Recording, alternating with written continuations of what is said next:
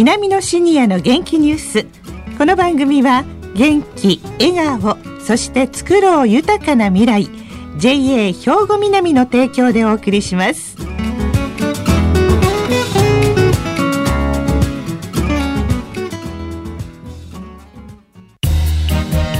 皆様の元気生活を応援する JA 兵庫南。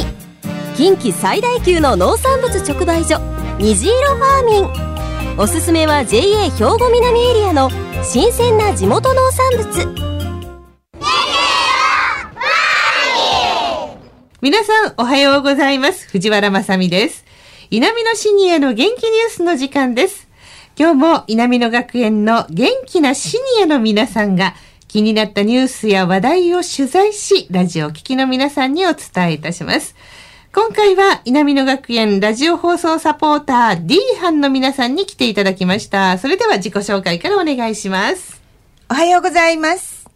太田由紀子、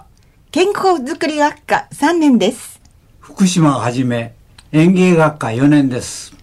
大石育代、文化学科3年です。はい、よろしくお願いします。よろしくお願いします。さあ、今日は何を伝えていただけますか、福島さん。はい。最近、高齢者を狙った特殊詐欺事件が増えています。はい。そこで、今回は高齢者を狙った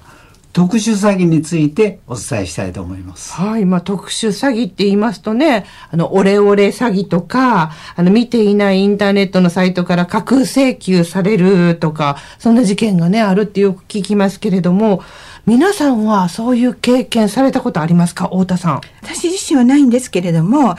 私の姑が田舎にいた時にですね、私の息子、あの、孫から、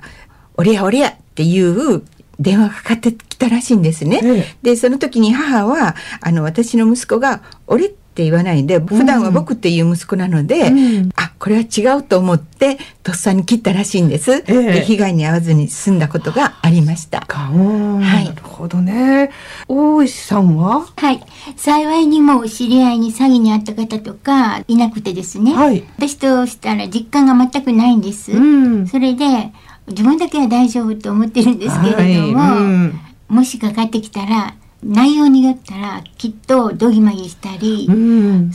会う可能性が大かなって思ったりしますね。はい、そして福島さんは？私は被害に今まで会ったことはないんですけれども、ええ、家族に言わせるとあなたが一番危ないと言われるなぜかわからないですけどやっぱり人性格的なもんですかね、人を疑うことを知らない方なんでしょうね。そうですね。優しい。それと欲が出るんですね。ああなるほどね。給付金とかそういうものがあれば、ええ。あなたも残っていますよ。給付金が当たりますよ。還付金が入りますよ。言われたら。絶対に自分のものになると思ったら、ついそうですかと言ってしまうような感じがするんです。ね、あ、そっちの方でした。あ、そっちの。じゃあもう一番危ないのは、払うやつよりも、もらう方の、あらら。さて、そんな皆さんなんですが、どんな取材をしてきてくださったんでしょうか、大石さん。はい。最近では特殊詐欺の種類も増えて、手口も巧妙化しているそうですね。はい。そこで高齢者の皆さんが被害に遭わないためにどうすべきか加古川警察署生活安全第一課意味秀樹警部補にお話を伺ってきましたのでお聞きください。高齢者を狙った特殊詐欺事件っていうのを耳にするんですが特殊詐欺事件とはどのようなものがあるんでしょうか？特殊詐欺につきましてはですね約10個に分類されております。でただ10個全部を説明するとだいぶ時間が長くなりますので今現状であの多く発生している部分の3つないし4つをですね少し説明したいと思いますのでお願いいたします。まず一番発生が多いのが預貯金詐欺という名目になります。これどんな形かと言いましたら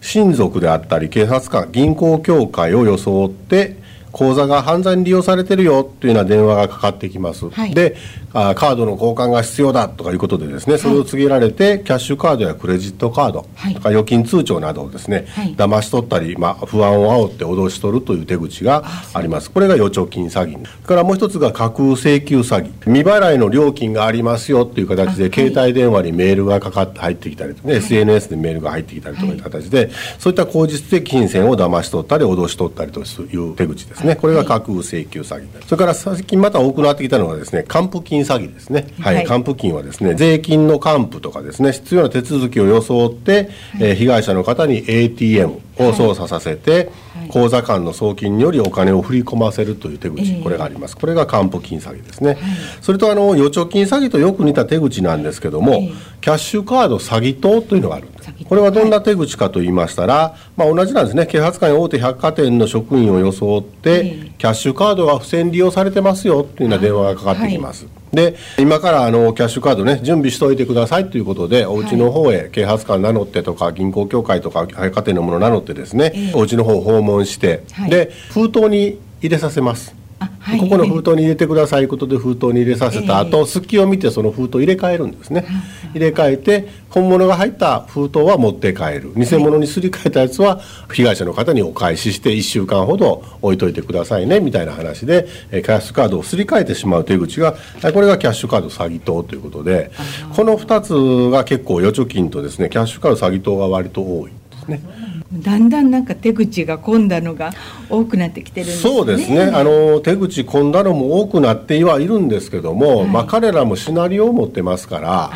そのシナリオをぐるぐるぐるぐる回しながらやってるんですね、はい、ですから一つの手口だけを覚えてもどうかなっていうところなんですね。はい、だからまあまああの一つを覚えるんじゃなくてですねもう電話でお金の話されたらおかしいなっていう気持ちを持っていただきたいなっていうところなんですね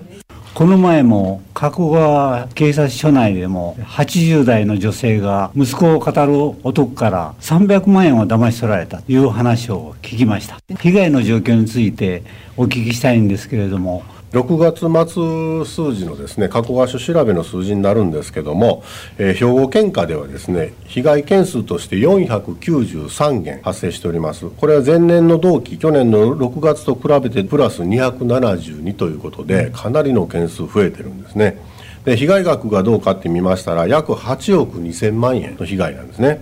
で前年同期が4億4000万円ですのでプラス3億約8000万円ということでかなり件数とですね被害額ともに増加しております。男女比で言いましたらやっぱり女性の方の方が被害に遭っている割合は大きいです。であと、まあ、実際の事例ということなんです。先ほどご紹介ありましたように、えー、6月末の犯罪なんですけどもね犯人が息子を装ってですね高齢者の方のお家へ電話をかけてきてます。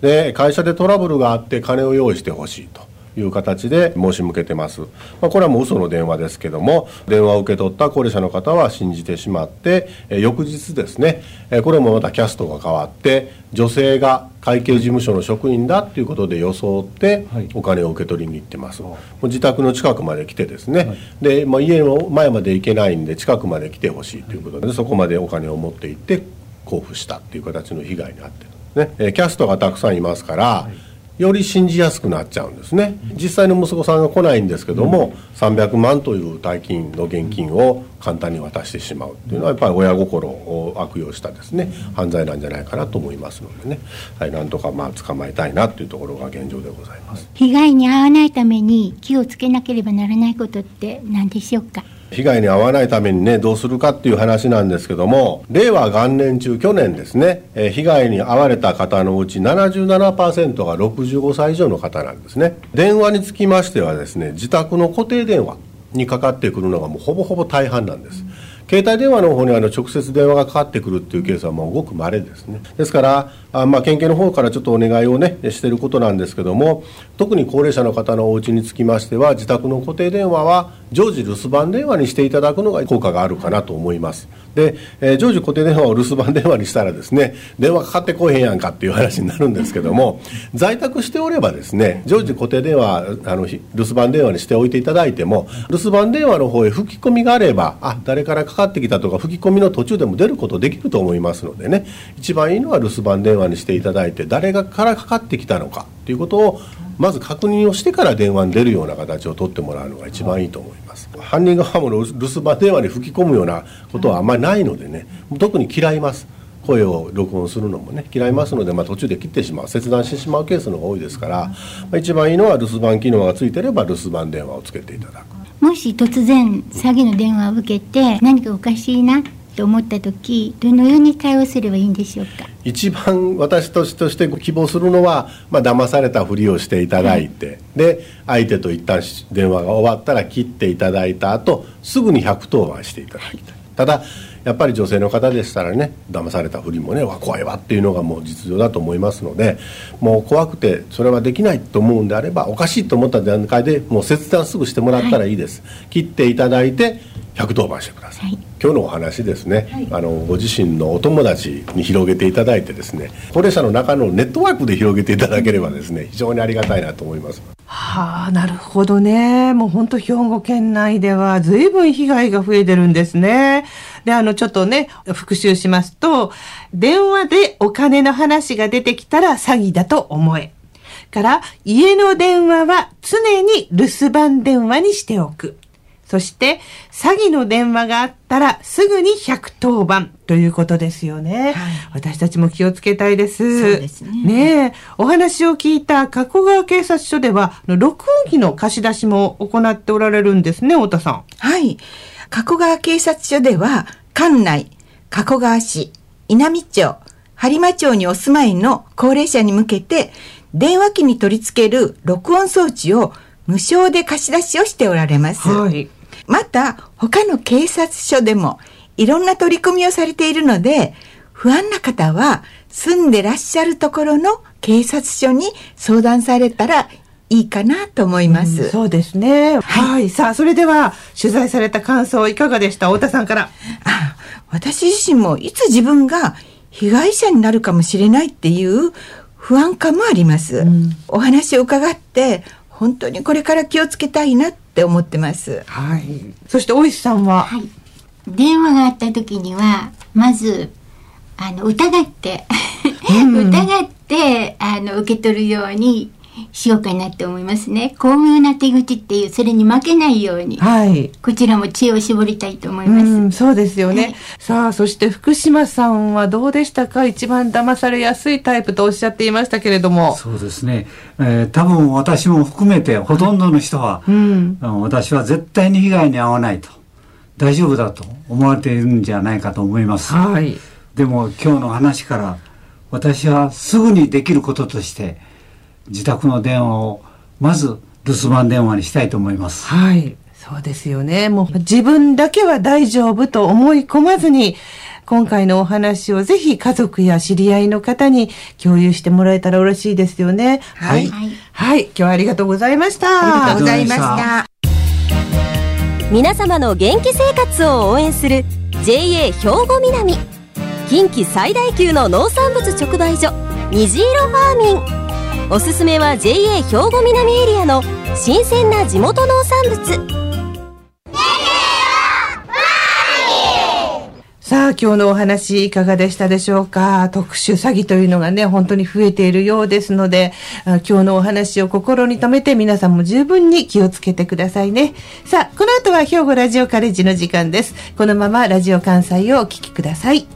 稲美のシニアの元気ニュース。この番組は元気、笑顔、そして作ろう豊かな未来 JA 兵庫南の提供でお送りしました。